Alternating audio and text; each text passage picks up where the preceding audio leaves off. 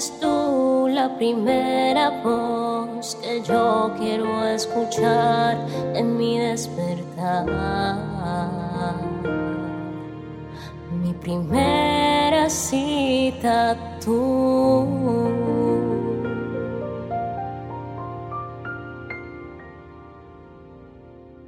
porque mi primer encuentro es contigo, Espíritu Santo. Le doy las gracias a Dios por tu vida, por una nueva semana donde te dispones a escuchar su dulce voz. Ya estamos terminando este año y la verdad es que me llena de emoción saber que hemos aprendido tanto y que estamos dispuestos a recibir un 2024 con enseñanzas de parte del cielo. Esta semana vamos a estar compartiendo en Gálatas capítulo 6, donde nos enseña la palabra que siempre se cosecha lo que hemos sembrado. Hoy te invito a que vayas conmigo a Gálatas 6, versículo 1 al 2 y dice, amados hermanos, si otro creyente está dominado por algún pecado, ustedes que son espirituales deberían ayudarlo a volver al camino recto con ternura y humildad y tengan mucho cuidado de no caer ustedes en la misma tentación.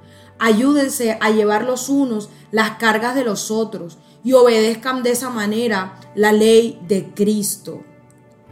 Aquí está Pablo hablándole a la iglesia de Galacia y dándole unos consejos que son muy sabios y que es importante que terminemos el 2023 cosechando en nuestro corazón esta enseñanza, guardándola, apropiándonos de ella esta es una manifestación del agradecimiento con Dios, porque en algún momento estábamos perdidos, en algún momento hemos estado desviados, en algún momento hemos estado por fuera del camino que Dios ha trazado para nosotros.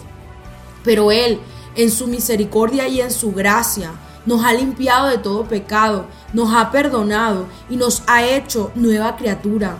Entonces, en agradecimiento, hoy Dios nos reta a que como muestra de nuestro amor hacia Él, seamos compasivos, seamos tiernos, seamos amorosos y seamos bondadosos con aquellas personas que hoy están batallando con un pecado, que hoy tienen una lucha difícil de llevar.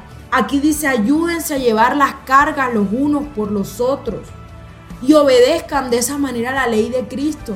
La ley de Cristo es cosecha y siembra. Si el Señor te ha llevado a ti a cosechar perdón, ¿por qué no sembrar ese perdón en los demás? Si el Señor te ha hecho cosechar a ti bondad, amor, redención, ¿por qué no sembrar lo mismo en los demás? Y si tú en este día puedes decir, Padre, gracias porque tú me perdonaste mis pecados, porque tú me borraste mi pasado. Que ese agradecimiento se manifieste en que tú puedas ayudar a otro que está luchando, que tú puedas ayudar a otro que está batallando, que tú le muestres a un Dios que perdona, que limpia, que sana, que liberta, que restaura, que transforma, que lo mismo que hizo en tu vida lo puede hacer en la vida de muchos.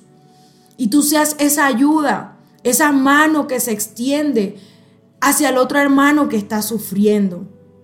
Hoy le doy gracias a Dios por tu vida, le doy gracias a Dios por permitirme transmitir estas verdades en este devocional y le pido a Él que todo lo que hizo en mi vida yo pueda en agradecimiento ser esa mano que ayuda a que eso suceda, esa transformación, ese cambio que hizo en mí pueda suceder en la vida de otro. Y ese es el reto, ese es el desafío que Dios te deja en esta mañana.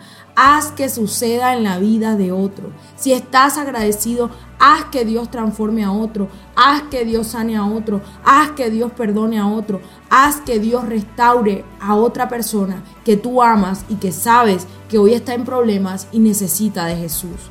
Dios te bendiga.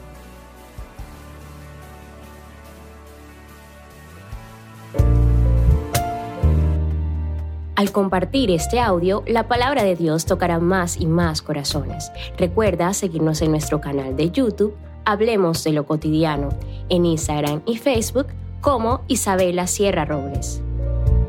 Dios te bendiga.